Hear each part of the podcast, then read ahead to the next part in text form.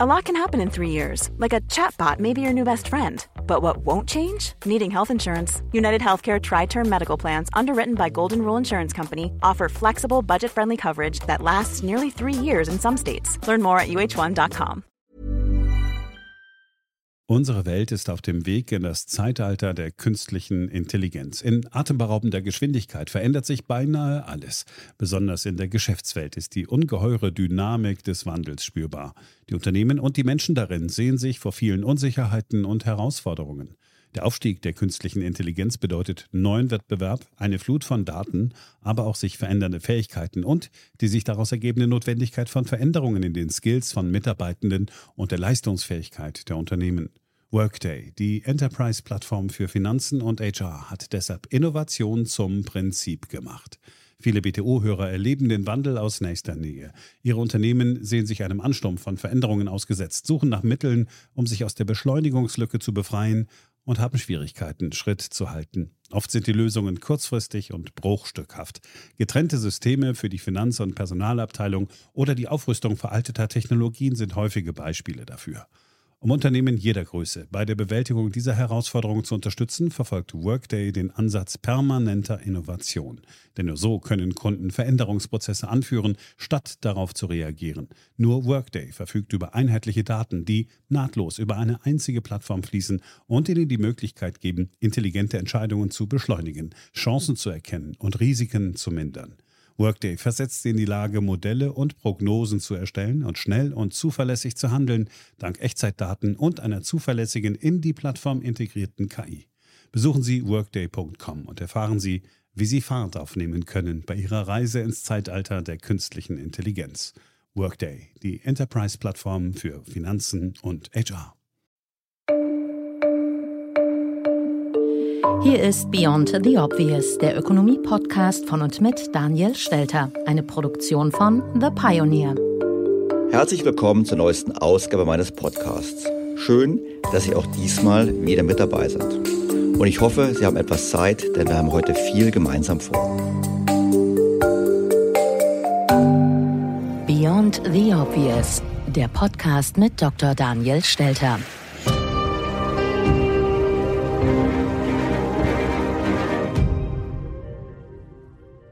Zwei große Themen schauen wir uns heute genauer an. Zunächst nochmal die US-Wahl. Die Reaktion in Deutschland auf den Wahlsieg von Joe Biden, sowie Peter Altmaier die künftigen Wirtschaftsbeziehungen zu den USA sieht, Robert Habeck die Rolle der EU in der Zukunft und des Euros als Gegenpol zu den USA und dem Dollar, wo auch das Thema der Wertegemeinschaft nach vorne gestellt wird, bei einem Punkt gehen wir in die Tiefe, und zwar beim Thema Strafzölle, die in dieser Woche ja erneut verhängt wurden. Und wir hören, was ein Unternehmer, ein Vertreter eines deutschen Weltmarktführers, konkret Hermann Bühlbecker, Geschäftsführer und Alleingesellschafter des Aachener Gebäckherstellers Lamberts, zu dem Thema denkt. Außerdem erneut Thema dieser Woche die Wirtschaftshilfen der Bundesregierung. Zum einen hören wir, was Marcel Fratscher, Präsident des Deutschen Instituts für Wirtschaftsforschung, zu diesem Thema denkt, vor allem zur Frage, wie viel können wir uns noch leisten. Und wir machen, wie letzte Woche versprochen, den Realitätscheck mit zwei konkreten Beispielen aus der Praxis. Zum einen einer Steuerberatung, die beschreibt, wie schwer es ist, eigentlich die Anträge auszufüllen. Und wir hören von den Erfahrungen eines jungen Unternehmens über die Schwierigkeiten, die Hilfen überhaupt zu bekommen und über die hohen Zinsen, die der Staat fordert, wenn denn dann bereit ist, Hilfe zu leisten. Beginnen wir mit den Reaktionen auf die US-Wahl. Die überwiegende Mehrheit der deutschen Politiker zeigt sich über die Abwahl Trumps erleichtert. Darunter Bundeswirtschaftsminister Peter Altmaier. Er hat im Deutschlandfunk darüber gesprochen.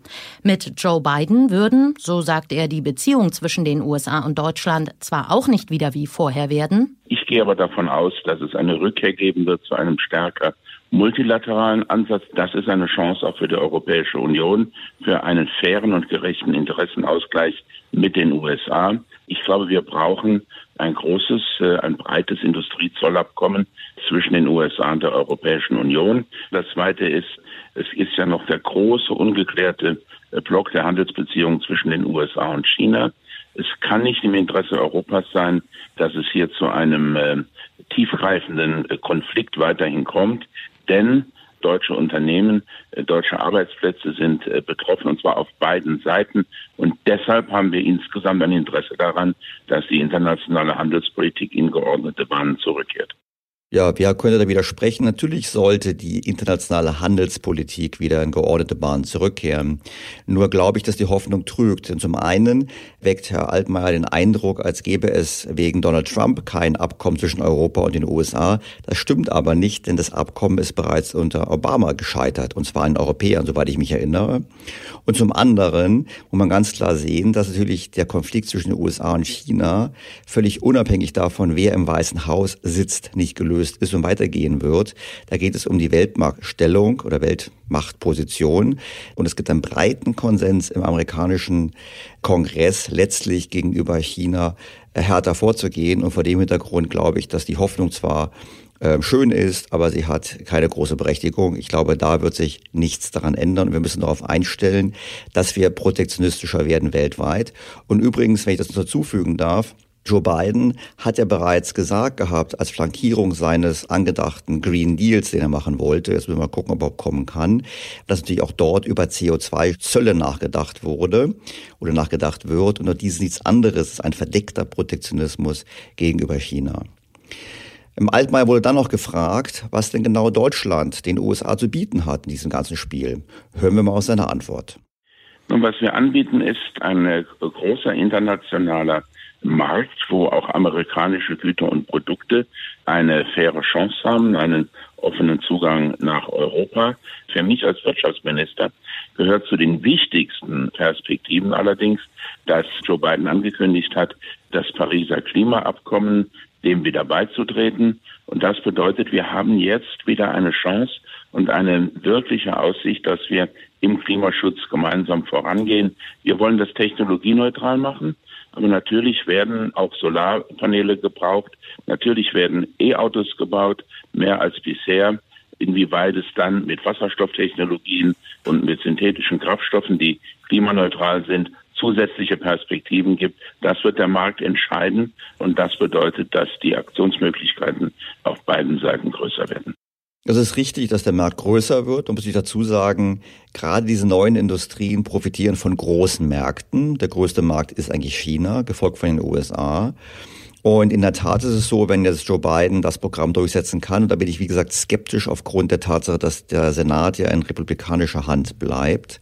Aber nehmen wir mal an, er würde diesen Green Deal trotzdem ansatzweise durchbekommen, ist es natürlich gerade auch für die USA eine enorme wirtschaftliche Chance, weil ich glaube, dass selbst wenn es dort staatlicherseits angestoßen wird, die Amerikaner weniger auf Planwirtschaft setzen. Herr Altmaier betont zwar, es wäre Technologieoffenheit, aber eigentlich ist es schon so, dass da sehr interventionistisch vorgegangen wird und vor allem auch bestimmte Dinge tabuisiert werden. Ich erinnere zum Beispiel daran, dass in den USA es eine Förderung gab für den Wiedereinsatz von CO2 im Produktionsprozess, um auf diese Art und Weise CO2 zu sparen. Und es hat ihnen sehr, sehr gut funktioniert, hat bereits zu einer funktionsfähigen Technologie geführt, während bei uns eher der Fokus gelegt wird einfach auf die Verhinderung überhaupt, dass CO2 entsteht. Und ich halte eben beide Wege für richtig, sowohl die Verhinderung der Entstehung wie auch intelligente Wege, entstandenes CO2 entsprechend zu binden. Und da würde ich sagen, ist die Hoffnung von Herrn Altmaier groß. Meine Hoffnung ist nicht so groß. Ich fürchte, dass die EU, so sie sich nicht ändert, eben, egal wer in den USA regiert, relativ schlechter abschneiden wird. Dazu passend ein Interview mit Robert Habeck im Deutschlandfunk. Der Grünchef hofft, dass sich die EU gegenüber den USA unter einem Präsidenten Biden weiterentwickeln wird. Hören wir mal rein. Dann gilt es darum, die zivilgesellschaftlichen Kräfte Europas stark zu machen, die Wertegemeinschaft stark zu machen. Und der stärkste Hebel, den wir haben, ist der Wirtschaftsraum. Also konkret heißt es, der Euro als unsere Währung muss so krisenfest gemacht werden, dass andere Staaten auch ihre Devisen in Euro anlegen. Und dann könnte über die Wirtschafts- und Finanzpolitik Europas Einfluss auf die anderen Staaten auch im Bereich von Klimaschutz, von Werten, von Bürgerrechten, von Menschen und so weiter genommen werden. Wir haben das beim Iran-Abkommen gesehen, wo Europa versucht hat, eine eigene Rolle zu spielen und den amerikanischen Sanktionsmechanismus zu umgehen. Und es ist im Grunde gescheitert, weil der Euro nicht stark genug ist. Heißt, um Europa voranzubringen, brauchen wir eine Fiskalpolitik. Der Euro ist der Hebel zu einer Wirtschaftspolitik, die Wirtschaftspolitik der Hebel zu einer Werte- und Weltpolitik. Ja, so kann man das schildern. Das ist natürlich so ein bisschen so die Beschreibung, wenn man das Pferd von hinten aufzäumt, weil normalerweise wäre ja die Währungsunion am Ende eines Prozesses gewesen, nicht am Anfang. Und der Euro, nun gut, den gibt es jetzt über 20 Jahre. Die Hälfte der Zeit ist er auf der Krisenstation im Rettungsmodus. Das spricht schon mal nicht für den Euro. Und die internationalen Anleger stimmen mit den Füßen ab. Ich meine, der, Euro hat heute einen Anteil an den Weltwährungsreserven, der dem entspricht, den die deutsche Mark gehabt hat. Damals hatten aber auch noch die Lira und der Franc einen Anteil an den Weltwährungsreserven. Das heißt, der Euro hat heute weniger Gewicht, als die Währungen davor alleine gehabt haben. Und es spricht wenig dafür, dass sich das ändern wird. Und wenn Herr Habeck jetzt die bekannten Thesen vom formuliert, wir brauchen eine Fiskalunion, wir brauchen eine Umverteilung. Und wir haben jetzt ja diese Woche lesen können in der Taz, dass er gehandelt wird als künftiger Finanzminister in einer potenziellen schwarz-grünen Koalition. Wird die Frage natürlich aufwerfen, naja gut, wenn man sozusagen auf diese Art und Weise glaubt, Europa retten zu können, dann irrt man sich. Das haben wir in Podcast diverse Male besprochen. Eine Transferunion kann gar nicht groß genug sein, um die Unterschiede aufzufangen. Und letztlich wird es eine Schuldenunion werden und das führt dann zu erheblichen Umverteilungen zwischen den Ländern. Und wie wir sehen können zwischen Nord- und Süditalien, wie wir sehen können zwischen Bayern und Berlin, Transferunionen sind ganz schön, aber sie lösen die Probleme nicht, sie vertiefen sie. Und vor dem Hintergrund gilt auch hier, wie immer in der Politik, es gibt ein aktuelles Ereignis und das nutzt man, um liebgewonnene Themen erneut aufs Tablett zu bringen. Das sind so Platten, die einen Sprung haben und auch diese Platte hat irgendwie einen Sprung in meiner Sicht. Woher meine Skepsis kommt, sieht man auch daran, dass in dieser Woche die EU erneut Strafzölle verhängt gegen Produkte aus den USA als Reaktion auf neue Strafzölle, die die USA verhängt hatten. Hintergrund ist langjähriger Konflikt bezüglich der Subventionen im Bereich des Flugzeugbaus, Boeing in den USA und Airbus in Europa. Und die grundlegende Frage ist natürlich, wenn wir solche Strafzölle jetzt schon haben und diese Spirale geht, ist das nicht ein Zeichen dafür, dass wir letztlich eigentlich eine Vertiefung des Konfliktes haben zwischen Europa und den USA, unabhängig davon, wer im Weißen Haus regiert.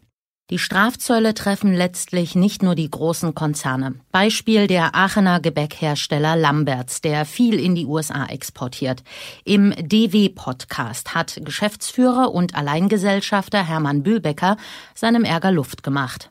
Ja, in der Tat gibt es äh, manchmal im Leben Dinge, dass man für etwas bestraft wird, äh, wo man eigentlich überhaupt nichts mit zu tun hat. Man kann sich das eigentlich logisch gar nicht erklären.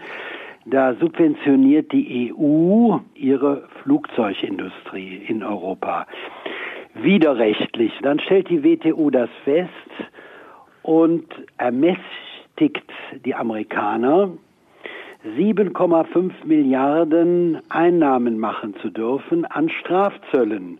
Und dann schauen die und gucken, wo machen wir denn da schöne Umsätze?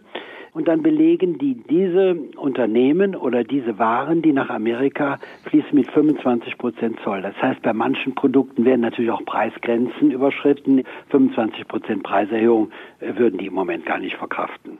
Das ist schön beschrieben. Es ist in der Tat so, dass man da mitgefangen, mitgehangen sozusagen ist, dass man im Prinzip bestrafe für Dinge, die man gar nicht kann. Das gilt übrigens gar nicht nur bei diesen Strafzöllen, es gilt auch für Sanktionen. Weil ich das gerade mal als kleinen Exkurs einfüge, wir haben ja immer wieder Sanktionsfragen, auch beim Thema Iran beispielsweise. Und wenn die Amerikaner beispielsweise kritisieren, dass wir zu wenig für Verteidigung ausgeben, wird gerne vergessen, dass ja die deutschen Firmen, deutsche Exportindustrie durchaus durch Sanktionen, sei es gegen den Iran oder sei es auch gegen Russland, entsprechend getroffen sind und entsprechende Wohlstandsverluste eingetreten sind. Also diese Arten von Sanktionen, diese Verluste müssten eigentlich mitgerechnet werden. Aber Herr Bühlbecker hat vollkommen recht. Es ist wirklich ungerecht. Er hat Pech gehabt, dass er halt zufällig ein Produkt hat, was die Amerikaner für strafzollwürdig empfunden haben, eben weil sie damit die Einnahmen generieren können. Dass nun die EU wiederum Strafzölle als Reaktion auf die US-Strafzölle erhebt, hilft natürlich keinem. Herr Bühlbecker hätte da eine andere Idee. Was man aber machen könnte, was die Amerikaner und aber auch die Chinesen machen, ist, die richten einen Ausgleichsfonds ein. Das heißt, die Unternehmen, die jetzt wirklich Ausfälle und Schäden haben, ohne dass sie was dafür können, weil es in anderen Bereichen seine Ursache haben, die bekommen einen Ausgleich und äh, dadurch entschädigt man äh, diese getroffenen Unternehmen. Aber auch das gibt es im Rahmen der EU noch nicht. Wir vermissen da auch die politische Unterstützung. Es gibt andere Länder, die viel mehr für ihre Industrie kämpfen, ähm, als äh, die Deutschen das tun und auch die Europäer insgesamt, so dass man hier wirklich weiterhin die mittelständigen Unternehmen im Regen stehen lässt. Ja, generell würde ich ihm zustimmen, dass die deutsche Politik durchaus die Interessen besser vertreten könnte, auch die europäische Politik. Ich verstehe auch den Wunsch nach einem Ausgleichsfonds. Was mich ein bisschen an der ganzen Sache stört, ist, dass wir uns eigentlich mittlerweile zunehmend auf einem Weg befinden, wo der Staat für alles da ist. Im konkreten Fall jawohl, der Staat führt zum Schaden, eben aufgrund der widerrechtlichen Subventionierung für Airbus. Bei den Corona-Hilfen ist ja ähnlich, der Staat führt auch zu einem Schaden und hinterher springt er rein. Ich glaube nur, dass wir uns auf einem ganz gefährlichen Weg befinden, wo der Staat eine zu aktive Rolle einnimmt. Und ich würde mir einfach wünschen, dass wir eben zurückkehren zu einer Welt, wo wir äh, weniger Strafzölle haben, weniger Protektionismus, weniger staatliche Eingriffe und da muss der Staat auch weniger korrigierend äh, Schaden gut machen, indem man dann irgendwelche Ausgleichszahlungen leistet. Also ich verstehe den Wunsch, ich würde ihn auch unterstützen, sehe aber uns generell auf einem Weg, der eigentlich nicht der richtige ist. Die Wirtschaftsbeziehungen zu den USA und das Thema Strafzölle, Protektionismus wird sicherlich in Zukunft auch Thema sein, spätestens wenn Biden angetreten ist im Januar. Melden Sie sich wiederum auch hier gerne, wenn Sie eigene Erfahrungen haben, vielleicht auch wenn Sie Vorschläge haben, wo Sie sagen, das sollte die Politik machen und das würden Sie sich wünschen, dass wir das mal hier besprechen. Ich freue mich auf diesen Input und damit gehen wir weiter zum nächsten Thema. Genau damit jetzt der Sprung nach Deutschland zu den Wirtschaftshilfen der Bundesregierung. Hier kommen wir noch einmal zu Robert Habeck. In einem weiteren Interview mit dem Deutschlandfunk hat er sich trotz aller Corona-Ausgaben für große Investitionen ausgesprochen. Wir müssen wegen ökologischen Notwendigkeiten investieren, aber auch um die Räume der gesellschaftlichen Gemeinsamkeit. Schulen, Freibäder, Schwimmbäder, Spielplätze, Bibliotheken, öffentlichen Personennahverkehr, you name it. Wenn wir jetzt in der Wirtschaftskrise, die nach Corona entsteht, sparen, wenn die öffentlichen Ausgaben zurückgefahren werden, dann verschärfen wir die Wirtschaftskrise. Wenn man in einer Krise spart, wird die Krise nur stärker und daraus wird dann eine gesellschaftliche Krise. Und das heißt, Kredite aufzunehmen. Der Staat muss sich verschulden. Er muss ins Obligo gehen und Gelder ausgeben, die er im Moment noch nicht hat, in der Erwartung, dass dadurch die Wirtschaft wieder anzieht und in der Sicherheit, dass wenn er nicht investiert, die gesellschaftlichen Frustrationen zu populistischen Spaltkräften werden. Und deswegen ist die Ansage von Olaf Scholz beispielsweise ab 2022 wird die Schuldenbremse wieder eingehalten, zumindestens mutig. Die Hörer des Podcasts wissen, dass ich kein großer Freund der schwarzen Null bin. Insofern, ich stimme Herrn Habeck partiell zu, weil er hat natürlich recht, man sollte jetzt nicht sparen. Ich würde jetzt natürlich sagen, man sollte aber das Geld richtig verwenden. Und das heißt natürlich vor allem was damit zu tun, dass wir in unsere Infrastruktur investieren müssen, auch die digitale Infrastruktur. Und natürlich können wir Freibäder und ähnliches auch modernisieren. Ich glaube aber nicht, dass das das ist, was unsere zukünftige Wirtschaftskraft erhalten wird, sondern das sind vor allem die dringend erforderlichen Investitionen in die Infrastruktur. Da gibt es ja einen Rückstau von ein paar hundert Milliarden Euro. Herr Habeck macht sich Sorgen um sozialen Zusammenhalt, den mache ich auch aber aus einem anderen Grund. Und zwar ist es ja nicht so, dass die offiziellen Schulden unser Problem sind. Es ist auch nicht das Problem, dass wir jetzt 15 oder 20 Prozent vom Bruttoinlandsprodukt mehr Schulden haben. Vielleicht am Ende von Corona, wahrscheinlich wird es noch viel weniger sein sondern das Problem ist, dass wir massive ungedeckte Verbindlichkeiten haben. Da gab es in dieser Woche wieder neue Studien, die zeigen, dass wir eigentlich das drei- bis vierfache vom Bruttoinlandsprodukt verdeckte Verbindlichkeiten haben. Und wenn Herr Habeck quasi sich warm läuft für die Rolle eines Finanzministers, dann müsste er eigentlich konsequenterweise sagen, ich mache laufend Schulden und investiere in die Infrastruktur und ich arbeite an den verdeckten Verbindlichkeiten. Das sind unangenehmere Themen. Da geht es um Renteneintrittsalter, da geht es um Jahresarbeitszeiten, da geht es um viele andere Themen, die dazu führen, dass wir in der Lage sind, zukünftigen Sozialstaat finanzierbar zu halten.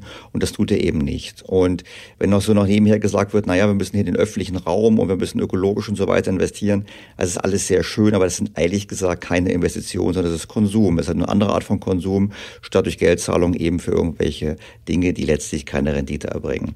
Das heißt, wir müssen dringend arbeiten an den verdeckten Schulden und wir können gerne laufende Schulden machen, dann aber bitte für einen guten Zweck. Und Herr Habeck hat natürlich vollkommen recht, wenn er dann sagt, wir sollten die Schuldenbremse abschaffen. Wir wollen die Schuldenbremse reformieren, also lockern in dem Sinne, dass der Staat mehr Geld aufnehmen kann. Das hat einmal europäische Vorgabekonsequenzen. Im Moment ist der Stabilitäts- und Wachstumspakt auf der europäischen Ebene so gestrickt, dass das Ziel ist, 60 Prozent des Bruttoinlandsproduktes als Schulden anzustreben, nicht mehr. Das ist aber für die nächsten zehn Jahre, wird man das sagen können, europäisch überhaupt nicht mehr einzuhalten nach Corona. Es sollte jedenfalls nicht gelten für die europäischen Staaten, weil sich dann die Wirtschafts- und damit die Gesellschaftskrise verschärft. Und zweitens müsste Deutschland nicht, wie es in den Verträgen oder in den Vereinbarungen festgelegt ist, in den Gesetzen festgelegt ist, 0,35 Prozent aufnehmen dürfen, sondern ein Prozent des BIP, um sich zu verschulden. Dann hätten wir ungefähr 30 Milliarden, also ungefähr die dreifache Summe mehr, die wir investieren können in diese Orte der Gemeinschaft. Also ich finde auch ein Prozent viel zu tief. Wir sollten viel mehr laufende Schulden machen, aber vor dem Hintergrund auch im europäischen Vergleich. Ich meine, wenn Herr Habeck sagt, ja in den nächsten zehn Jahren nicht, also wie die Italiener, die sich wahrscheinlich im übernächsten Jahr den 200 Prozent Grenze annähern, bis 2030 bei 60 Prozent sein sollen, ist mir völlig schleierhaft. Ähm, es ginge nur mit Schuldenschnitten, die wären aber auch nicht gewünscht. Also wir sind in einer Schuldenunion. Die Schuldenwerte sind viel höher. Wir haben gesehen, in diesem Sommer, wenn man tiefe Schulden hat, wird das viel interpretiert als Reichtum der dazu mobilisiert werden kann, dass man Geld ins Ausland überweist. Nein, wir sollten dringend deutlich höhere Schulden machen. Ein Prozent ist viel zu tief. Wir sollten definitiv Richtung zwei bis drei Prozent gehen, alleine schon aufgrund der Tatsache, dass die Wirtschaft ja hoffentlich wächst und damit die Schuldenquote gar nicht steigt. Im Gegenzug, wie angesprochen, die verdeckten Verbindlichkeiten reduzieren. Das ist der richtige Weg. Also insofern Schulden machen bin ich voll bei Herrn Habeck. Meine Sorge ist, wofür er Schulden machen möchte, weil das, was er andenkt, ist eben nichts, was unsere zukünftige wirtschaftliche Leistungsfähigkeit steigern wird. Und das brauchen wir aber dringend angesichts des demografischen Wandels, vor dem wir stehen in den nächsten 20 Jahren. Also partiell richtig, aber eben nur Schulden zu machen für nette Projekte ist es eben nicht. Man muss eben die ungedeckten Verbindlichkeiten angehen. Und da würde Herr Habeck eigentlich das helfen, was ich schon immer gefordert habe, was auch Gegenstand eines Podcastes war, nämlich der Übergang zu einer ordentlichen Buchführung im Staat. Doppelte Buchführung statt Kameralistik wie gesagt, gibt es einen schönen Podcast, nochmal nachzuhören. Wenn wir eine Bilanz hätten vom Staat, wäre nämlich ziemlich klar, unsere Vermögenswerte sind verfallen, die Verbindlichkeiten sind erheblich, wir haben eine große Lücke. Und dann sollte man natürlich investieren, aber richtig investieren und an den Verbindlichkeiten arbeiten. Und da vermisse ich das noch. Und ich glaube, auch Herr Habeck wird alles tun, wenn er Finanzminister werden sollte, um zu verhindern, so eine Bilanz aufstellen zu müssen, weil dann wäre eben klar, dass seine Prioritäten die falschen sind. Zu den derzeitigen und künftigen Ausgaben des deutschen Staates hat sich auch Marcel Fratscher geäußert. Er leitet das Deutsche Institut für Wirtschaftsforschung. In einer Phoenix-Talkrunde hat er sich mit Blick auf den Haushalt entspannt gezeigt. Für Corona-Hilfen sei noch ausreichend Geld da. Das kann der deutsche Staat sich eine ganze Zeit leisten. Zwei Punkte. Einmal dazu steht der deutsche Haushalt, Staatshaushalt sehr solide da. Er hat über zehn Jahre vor der Pandemie große Überschüsse erwirtschaftet, Schulden aktiv abgebaut. Und jetzt ist es so, dass der Staat sich natürlich massiv neu verschuldet, ähm, aber ähm, er das im Prinzip zu Nullzinsen bekommen tut, zum Teil negative Zinsen. Klar, Sie müssen das Geld irgendwann zurückzahlen, aber erst einmal ist die Finanzierung nicht wirklich das Problem. Das viel Wichtigere ist doch die Frage, da reden wir dann auch über Generationengerechtigkeit. Die Sorge ist ja völlig richtig zu sagen, wenn der Staat sich jetzt so stark verschuldet, äh, wer muss denn denn dafür zahlen? Wo kommt denn das Geld her? Naja, das Geld äh, erst einmal kommt von den Sparerinnen und Sparern, von uns. Die Bürgerinnen und Bürger und die Unternehmen in Deutschland haben im letzten Jahr knapp 280 Milliarden Euro an Ersparnissen netto aufgebaut. Also mehr erspart, als sie wirklich ausgegeben oder investiert haben. Und die Frage ist dann, ja, ist das denn gut ausgegebenes Geld? Ja gut, das Geld ist nicht gut ausgegeben, wir wissen ja, dass das dazu geführt hat, dass wir einen Außenhandelsüberschuss gehabt haben und unser Geld als Darlehen ins Ausland gegeben haben. Und auch das war bereits Bestandteil eines ausführlichen Podcasts und wir unser Geld im Ausland sehr, sehr schlecht anlegen. Aber Herr Fratscher hat so ein paar Dinge behauptet in der Aussage, die auch nicht so richtig stimmen. Zum einen hat er gesagt, die Staatsverschuldung wäre zurückgegangen in den letzten Jahren. Das stimmt eben nur, wenn man auf die ausgewiesene Staatsverschuldung achtet und nicht die Gesamtverschuldung anschaut. Die Gesamtverschuldung ist in Wirklichkeit gestiegen, unter anderem aufgrund der Gesetzesänderungen zum Thema Mütterrente, Rente mit 63 und so weiter und so fort. Das sind alles Verbindlichkeiten, die dazu führen, dass die Schulden in Wirklichkeit gestiegen sind. Der zweite Punkt der Generationengerechtigkeit. Das hat mit Generationengerechtigkeit nichts zu tun, weil es gehen ja nicht nur die Schulden auf die kommende Generation über, sondern auch die Vermögen, also auch die Forderungen. Und da ist Herr Fratscher, das wird schon bekannt dafür, dass er immer sagt, da sollte man entsprechend zugreifen. Also vor dem Hintergrund ist es kein Thema zwischen Generationen, sondern immer innerhalb von Generationen. Und der entscheidende Punkt ist einfach auch hier, aufgrund der Tatsache, dass Geld nichts kostet, was nichts anderes bereits ist als eine Subvention des Staates durch die Sparer, sollte man nicht sagen, man kann jetzt beliebig viel Schulden machen, sondern man muss die Frage aufwerfen, wofür nehme ich die Schulden eigentlich auf? Und da kann man einfach ganz klar sagen, in den letzten Jahren haben wir eben eine Politik betrieben, die Konsum vor Investition gestellt hat. Geld wäre ja da gewesen, es wurde für andere Zwecke ausgegeben und stehen jetzt eben vor einem massiven Investitionsrückstau. Nur das hat eben nichts damit zu tun, dass der Staat nicht genug Geld hatte, sondern das hat was damit zu tun, dass die Politik die falschen Prioritäten gesetzt hat. Und wie wir bei Herrn Habeck vorhin gehört haben, äh, spricht wenig dafür, dass sich an diesen Prioritäten grundlegend etwas zum Guten ändern wird. Bezüglich der aktuellen Maßnahmen der Bundesregierung sieht Herr Fratscher keine Alternativen. Was würde denn passieren, wenn es jetzt die Überbrückungshilfen für die Unternehmen nicht gäbe? Was würde dann passieren? Dann würden Unternehmensinsolvenzen zunehmen. Das haben wir wahrscheinlich noch vor uns, denn durch die Verzögerung der Antragspflicht für Unternehmensinsolvenzen bis Ende des Jahres für überschuldete Unternehmen äh, ist da eine riesige Welle, die auf uns zukommt. Also die Alternative ist, dass mehr Unternehmen pleite gehen, dass mehr Menschen ihren Arbeitsplatz verlieren. Und ist das dann besser? Man hat dann niedrigere Schulden, kurzfristig, aber langfristig hat man wahrscheinlich eher höhere Schulden. Denn wenn Unternehmen keine Steuern mehr zahlen können, Menschen keinen Job mehr haben, auch keine Einkommensteuer mehr zahlen können, dann ist es in zwei oder fünf Jahren das große Problem. Also sprich, jeder Euro, den der Staat heute klug zur Stabilisierung der Wirtschaft investiert, um Unternehmenspleiten zu verhindern, um Menschen Arbeitsplätze zu sichern, ist ein gut investierter Euro auch über die nächsten fünf oder zehn Jahre, weil er letztlich erlaubt, dass die Wirtschaft sich schneller erholen kann und damit der Staat auch schneller Schulden wieder abbauen kann. Also Herr Fratscher sagt zu Recht, wenn man klug investiert, ist es immer gut. Wer sollte ihm da widersprechen? Die Frage ist natürlich, investiert der Staat denn klug? Und wir haben ja oftmals diskutiert im Podcast, wenn man Unternehmen mit einem normalen Unternehmen mit Krediten hilft, ist das nicht unbedingt eine wirkliche Hilfe, weil die Unternehmen teilweise nicht in der Lage sind, höhere Schulden zu bedienen. Und darum wäre eine kluge Hilfe eben gewesen, das nicht über Kredite zu machen, sondern über Zuschüsse. Und wenn Herr Fratsche von einer nachhaltigen Erholung träumt nach der Corona-Krise, dann müsste er auch konsequenterweise sagen, brauchen wir eine Antwort, wie wir mit den stark gestiegenen Schulden der Unternehmen, die eben die Hilfen benötigt haben, umgehen.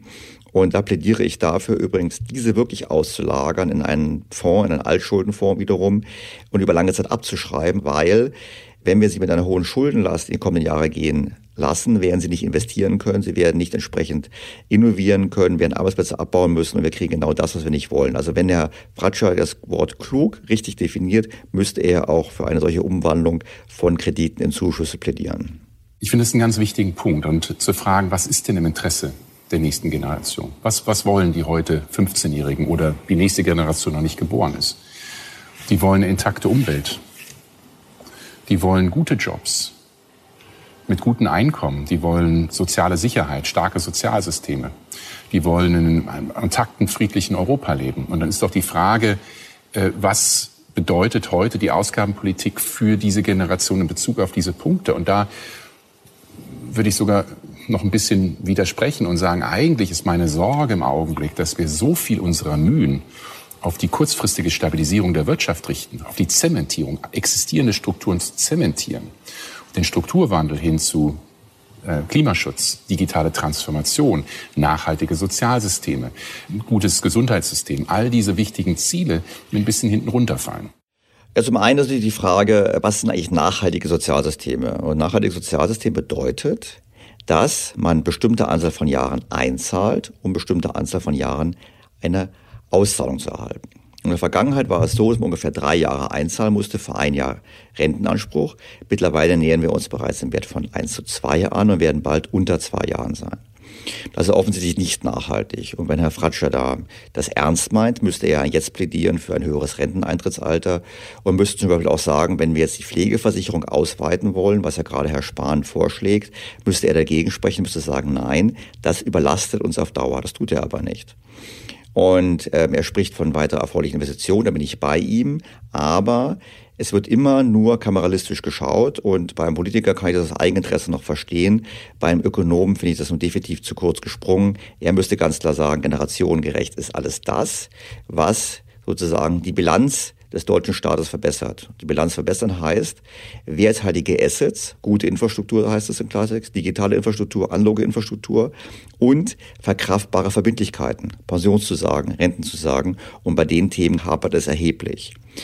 Und was den Punkt betrifft, nach dem Motto jetzt in der Corona-Krise entsprechenden Strukturwandel befördern, Nun gut, Strukturwandel bedeutet erst einmal den Verlust von Arbeitsplätzen. Das wissen wir, das haben wir diskutiert, zum Beispiel Automobilindustrie. Und wenn man aber in der Corona-Krise einen Verlust von Arbeitsplätzen verhindern möchte, steht das automatisch im Widerspruch zur Bewältigung des Strukturwandels. Das heißt, eine Vermischung von Zielen und eine Vermischung von Zielen ist niemals geeignet, die eigentlichen Ziele zu erreichen. Vor dem Hintergrund springt er mir hier eindeutig zu kurz und ich würde mir wünschen, dass man das sauber auseinander nimmt. Und dann kommt man natürlich zur Frage, wie finanzieren wir das Ganze? Und da hat der Fratsch eine ganz klare Position, nämlich das Thema Steuererhöhungen oder Vermögensabgaben gibt es verschiedene Optionen. Man kann sagen, man setzt die Mehrwertsteuer hoch und man kann es über ein Soli machen, über Einkommensteuer oder man kann es über Vermögensteuer machen. Und für mich hat das zwei Dimensionen. Einmal eine Gerechtigkeitsdimension, wo man darüber streiten kann, wer soll denn sich beteiligen, oder eine wirtschaftliche Effizienzperspektive. Was funktioniert am besten? Und da ist für mich der Kernpunkt. Es gibt kein Land in der Welt, das Einkommen auf Arbeit stärker besteuert und Einkommen auf Vermögen und Vermögen geringer besteuert als Deutschland. Und wenn Sie Finanzvermögen stetig besteuern, dann haben Sie das Risiko, dass dieses Vermögen sich ins Ausland verlagert. Dass mittelständische Unternehmen sagen, nee, das ist mir einfach zu viel, wir gehen ins Ausland. Dann haben Sie nichts gewonnen. Äh, Sie können es über Grund und Boden machen. Die ähm, äh, Grundsteuer, die ja letztes Jahr reformiert wurde, ist auch einer der niedrigsten äh, in Europa. Viele andere Länder besteuern Grund und Boden deutlich stärker. Das Kapital kann nicht weglaufen. Sie können es über eine gerechtere Erbschaftssteuer machen. Wollen auch viele nicht, weil sie sagen, oh, da werden jetzt Unternehmenserben noch besteuert. Oder Sie können es über eine Vermögensabgabe oder Vermögensteuer machen. Das sind also verschiedene Optionen. Und dann brauchen wir einen ehrlichen Dialog darüber in Deutschland. Diese Debatte müssen wir führen. Ja gut, ich habe schon im Podcast das Thema der gesprungenen Platte angesprochen. Das gilt bei Herrn Fratscher natürlich auch, weil Herrn Fratscher könnte man morgens um drei Uhr wecken und er würde sich für Vermögensabgaben, Vermögenssteuern aussprechen und die Ungleichheit beklagen. Ich erinnere daran, als ähm, im Frühjahr berichtet wurde, dass die untersten Lohngruppen am meisten dazugewonnen haben, also das Niedriglohnsegment quasi überproportional profitiert hat von einer guten Konjunktur vor Corona. Da hat dann Herr Fratscher sofort gemerkt, ja, davon haben aber Rentner und Sozialhilfeempfänger nichts, dass es den Leuten besser geht. Also Herr Fratscher findet immer irgendwo noch ein Problem, auch wenn es objektiv eigentlich besser geht. Die Besteuerungsfrage wird uns sicherlich in den kommenden Monaten immer wieder beim Podcast beschäftigen.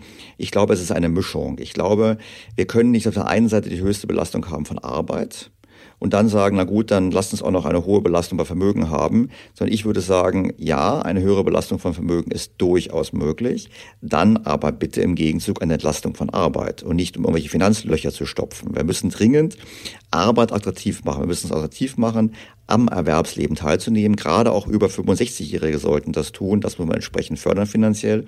Und dann kann man über eine Besteuerung von Vermögen sprechen. Nur, so wie Herr Fratsch es gerade gemacht hat, deutet sich das Problem hier an. Er sagt, ja, Unternehmen wollen wir nicht besteuern, Finanzvermögen wollen wir nicht besteuern, es kann wegrennen, dann lassen Sie Immobilien besteuern, kann man gerne machen. Dann wird man sagen, ja gut, dann müssen es ja die Mieter letztlich zahlen. Dann kann man sagen, na gut, wir ändern die Gesetzgebung, dann machen es eben die Vermieter. Nur wenn man dann wiederum aus dem Hause DEW, also aus dem eigenen Haus von Herrn Fratscher weiß, dass der normale Vermieter eine Rendite hat von ungefähr ein bis zwei Prozent, und wenn man dann eine Substanzsteuer noch macht, dann ist es natürlich so, dass die normalen kleineren Vermieter aufgeben und das führt zur Konzentration im Immobilienmarkt. Auch das hatten wir schon mal im Podcast besprochen. Und wenn dann der Immobilienmarkt nur von den Großkonzernen beherrscht wird, die weitaus professioneller vermieten und auch vor allem weitaus professioneller ihre Mieterhöhungen durchsetzen, dann ist es letztlich zu Lasten von allen. Es wird weniger gebaut, die Mieten gehen hoch und wir haben genau das Gegenteil erreicht von dem, was wir erreichen wollen. Das ist einfach alles nicht so trivial und auch bei der Erbversteuer, auch das ist ja ein beliebtes Thema. Natürlich wäre es viel besser, wenn wir tiefere Sätze hätten ohne Ausnahmen und auch Unternehmen mit beteiligen würden. Ich selber habe in meinen Büchern aber vorgeschlagen, dass wir doch quasi bei Familienunternehmen simulieren, also einen Erbgang alle 33 Jahre und quasi die Unternehmen jedes Jahr ein 33. einer Erbversteuer quasi zahlen als Zuschlag zur normalen Steuer. Das wären gerechte Modelle. Nur ich glaube, so wie ich die Stimmungslage hier in Berlin sehe, wird es eher in die Richtung gehen, wir machen etwas Kurzfristiges, wir machen es an Immobilien fest. Ist das gerecht? Nein, ich halte es nicht für gerecht. Ich meine, Grünen Politiker sagen, ja, die Gewinner der Krise sollen dafür zahlen.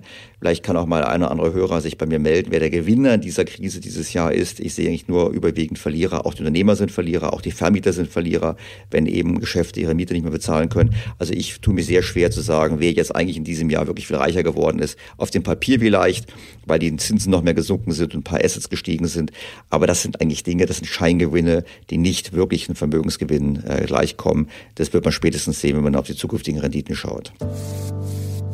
Dann schauen wir jetzt mal, inwieweit die bisherigen Wirtschaftshilfen überhaupt wirklich ankommen. Wir haben von Ihnen aus den Reihen der Hörerinnen und Hörer zwei sehr konkrete Fallbeispiele bekommen. Idealerweise haben uns die Rückmeldung als Sprachnachricht erreicht, die wir jetzt in mehrere Teile splitten.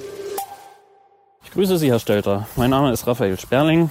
Ich bin angestellter Steuerberater in einer mittelständischen Steuerkanzlei. Wir hatten bei uns in der Kanzlei etwa 400 Unternehmer, die mal grundsätzlich in Frage gekommen wären. Bei der Überprüfung selber sind dann äh, etwa 40 Unternehmer in die Detailprüfung gekommen. Von diesen 40 Detailprüfungen ähm, haben sich dann etwa sieben tatsächliche Anträge für die Corona-Hilfsmaßnahmen ergeben.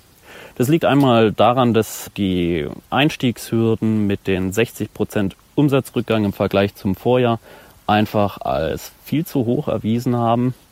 Zum anderen äh, haben sich dann Anträge manch, in manchen Fällen auch überhaupt nicht gelohnt, weil äh, die Fördermaßnahmen der Überbrückungshilfe sich an den Fixkosten orientiert. Und wenn ich jetzt ein Unternehmen habe, das überhaupt keine Fixkosten hat, wie meinetwegen Miete, Leasing und sonstiges, lohnt sich der Antrag ja schon überhaupt nicht.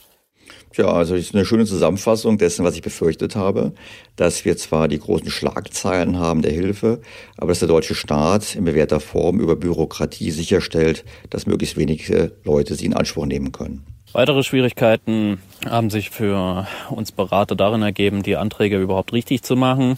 So sind dann Geschichten wie Fixkosten ständig erweitert worden. Jetzt hat man dem Mandanten meinetwegen am Montag gesagt, die Kosten für die Buchführung werden nicht als Fixkosten mit berücksichtigt und der Jahresabschluss schon gar nicht. Und am Dienstag haben sie dann die Meldung bekommen, Buchführungskosten können als Fixkosten berücksichtigt werden und Geschichten wie Jahresabschluss natürlich auch und das vielleicht möglicherweise gezwölftelt. Jetzt kann man die Politik dafür entschuldigen, dass das Ganze unter Zeitdruck erarbeitet werden musste und dass es ganz klar ist, dass am Anfang noch nicht alles perfekt ist. Aber da finde ich im Ergebnis Ihren äh, Vorschlag recht charmant, alles vom Finanzamt bearbeitet werden. Ich verstehe nicht, warum die Politik nicht da einen einfacheren Weg gegangen ist. Ja gut, was soll ich dazu sagen? Ich verstehe es auch nicht. Vor allem, was man halt hier raushört, ist dieses große, komplizierte Vorgehen, dass ich wirklich versuche auszurechnen, was soll man bekommen. Weil wenn man einfach vom Finanzamt den Umsatzausfall bezahlt hätte oder den Umsatz überwiesen hätte, man hätte einfach den Umsatz überweisen können, hätte sagen können, was du nicht brauchst, überweist du wieder zurück und wir rechnen nächstes Jahr einfach ab und du kannst das Geld behalten, solange dein Gewinn unter dem, unter oder auf dem Niveau vom Vorjahr war.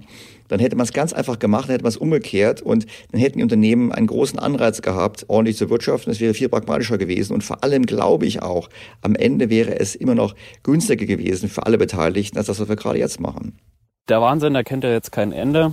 Großes Problem in der zweiten Überbrückungshilfe ist meiner Meinung nach darin, dass man sich jetzt die Monate April bis August heranzieht und diese mit dem Vorjahr vergleicht. Dafür brauchen Sie ja entweder in zwei zusammenhängenden Monaten einen Umsatzrückgang von über 50 Prozent oder im Durchschnitt einen Umsatzrückgang von 30 Prozent. Meiner Meinung nach denke ich, dass da eben gerade die Gastronomie wieder ins Leere schauen wird, weil gerade die Monate dann irgendwo ab Mai wieder besser werden, wenn nicht sogar besser sind als im Vorjahr.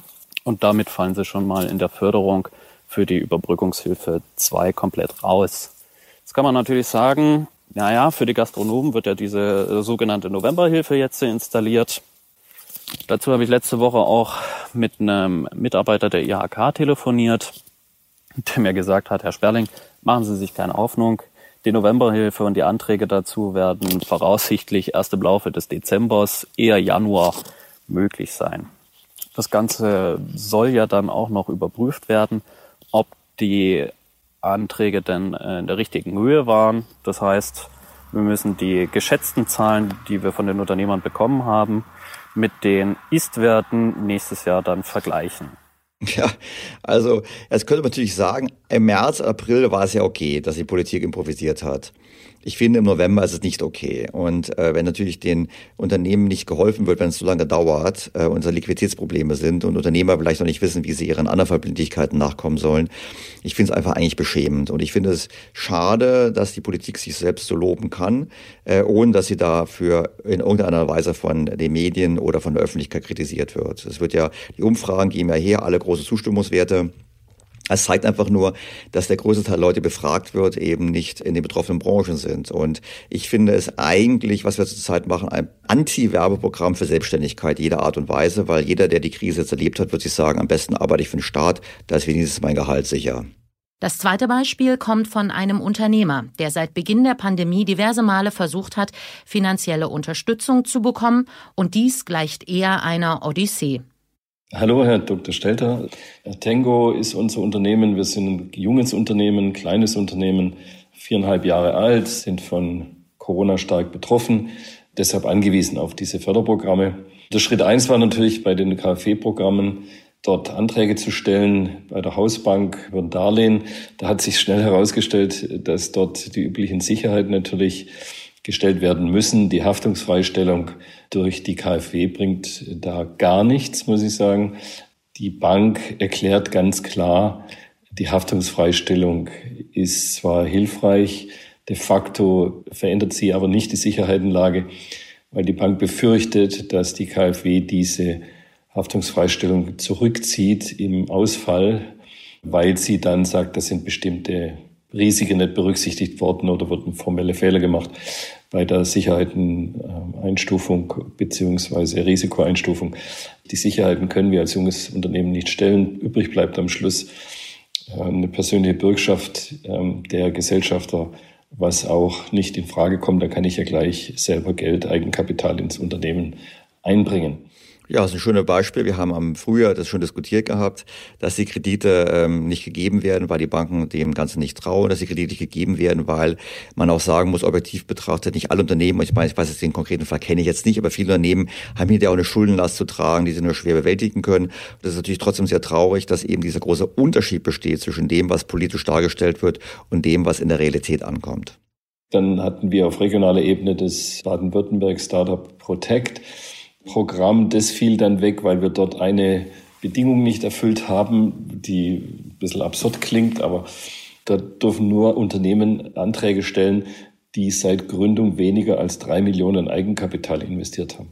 Da wir das gemacht haben und aus eigenen Mitteln der Gründer mehr als drei Millionen investiert haben, fielen wir da raus. Tja, auch das ist ja spannend. Also wer Risiko eingeht und wer mit viel Kapital ins Risiko geht, wird ja bestraft, verschließt sich mir völlig, ehrlich gesagt, weil gerade wenn man als Start-up mit viel Eigenkapital unterwegs ist, zeugt es von einem bestimmten Commitment auch der Gründer.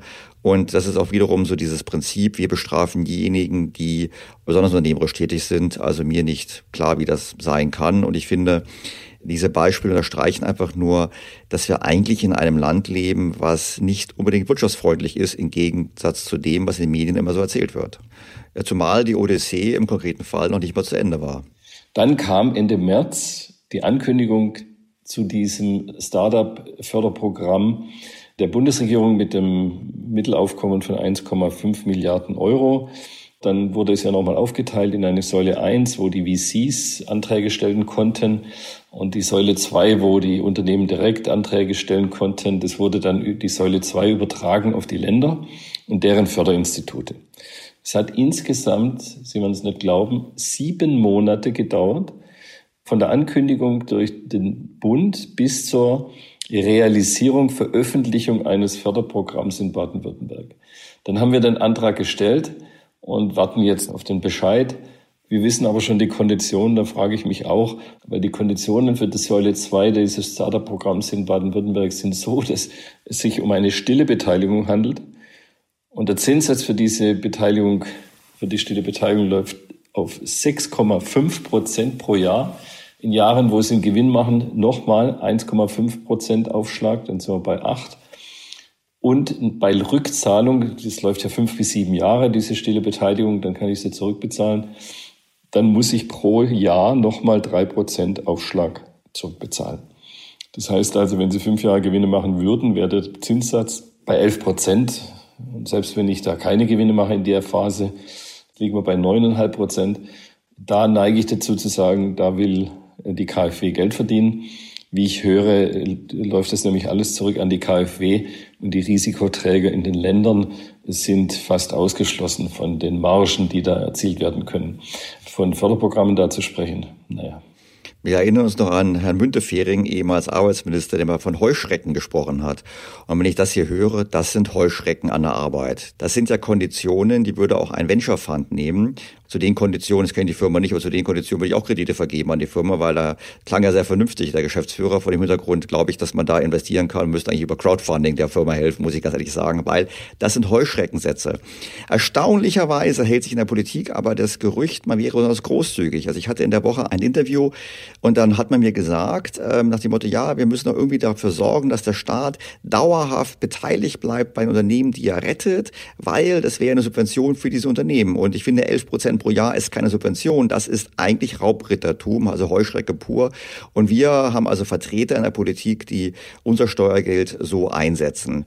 Und wenn man jetzt denkt, ach, das trifft jetzt nur die Start-ups, dann empfehle ich als Lektüre, vor ein paar Monaten war ein großer Artikel über die Lufthansa-Rettung beim Manager-Magazin und dann werden die Konditionen dort dargelegt und soweit ich sie noch im Kopf habe, waren die Konditionen ähnlich. Da sind also auch hohe Zinssätze, günstige Möglichkeiten zur Kapitalerhöhung etc. etc. Auch dort agiert der Bund im konkreten Fall Fall mehr wie ein Hedgefonds, also wie ein wirklich Risikokapitalgeber, denn wie ein Staat, der Unternehmen, die unschuldig, und darum geht es ja hier, unschuldig in ein Problem gekommen sind, aufgrund von politisch ergriffenen Maßnahmen bedingt durch den Gesundheitsschutz der Bevölkerung, dann hingeht und diese Notlage quasi auszunutzen versucht, um entsprechende Renditen herauszuschlagen. Also ich finde, das müsste man mal Herrn Scholz und Herrn Altmaier in Talkshows fragen, statt nur dem Motto, ach, wie bezahlen wir das denn? Und Herr Scholz, warum sind Sie so toll und warum sind Sie der richtige Kanzlerkandidat? Weil das finde ich hier ein erbärmliches Zeichen für das, was passiert, weil größer kann der Unterschied nicht sein zwischen der Schlagzeile, wir machen großen Wumms und retten die Wirtschaft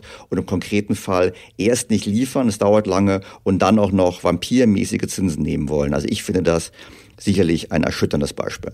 Nach diesen Ausführungen ist man fast geneigt zu sagen, dass wir damit doch einen großen Gewinner der Krise gefunden haben. Es ist vielleicht der Staat als Kreditgeber. das, das kann man so sagen. So gesehen, der Gewinner der Krise ist der Staat. Und wenn vorher die Grünen gesagt haben, der Gewinner der Krise sollte entsprechend belastet werden, würde ich mal sagen, dann lass es mal den Staat belasten. Ja, dann soll der Staat eigentlich mal die Abgaben senken, nachdem er solche profitablen Deals hier gerade macht, statt wirklich zu helfen. So, und dann bleibt es eben zum Schluss die Überbrückungshilfe 2, die jetzt für uns eine Möglichkeit gibt, an Liquidität in Form eines Zuschusses zu kommen. Das ist vernünftig, da haben wir einen Antrag gestellt. Also da erhoffen wir uns schon, das wird das erste äh, Programm, was uns wirklich hilft und was auch äh, von den Konditionen durch den Zuschuss auf die Fixkosten, die man hat, entsprechend auch fair ausgestaltet ist. Es ist alles einfach zu komplex, zu viele Hürden, zu viele zeitliche äh, Probleme da drin, bis ein Programm schließlich beantragt ist. Also ich sehe das kritisch und deshalb komme ich zurück auf Ihre eigenen Vorschläge zum Thema Umsatzausfallerstattung über die Finanzämter. Das sind Ansätze, die gehen exakt in die richtige Richtung.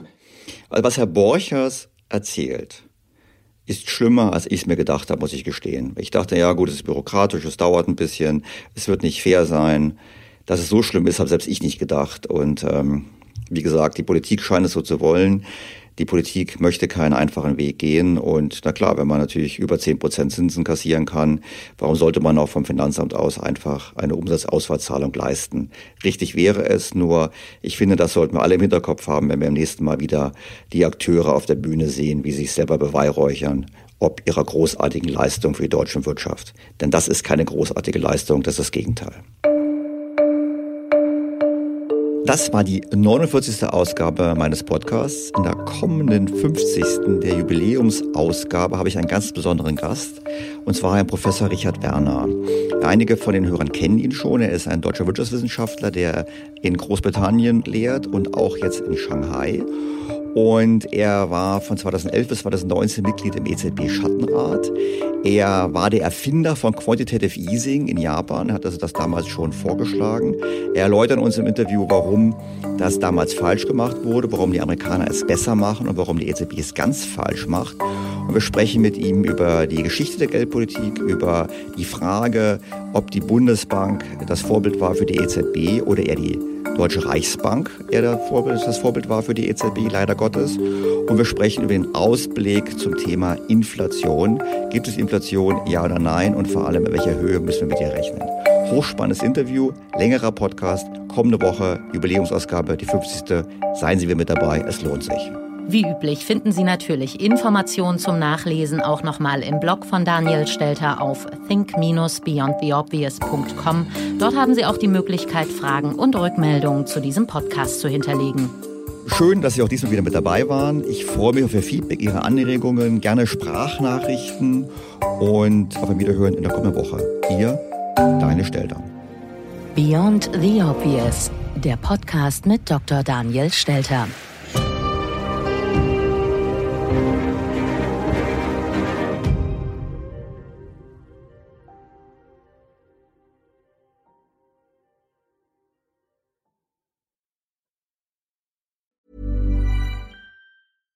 Was ist noch besser als ein guter Plan? Die Möglichkeit, ihn zu ändern. Mit integrierter KI bietet Workday kontinuierliche Innovationen, die Ihnen helfen, agil zu bleiben, egal was passiert. Workday, the finance and HR system for a changing world.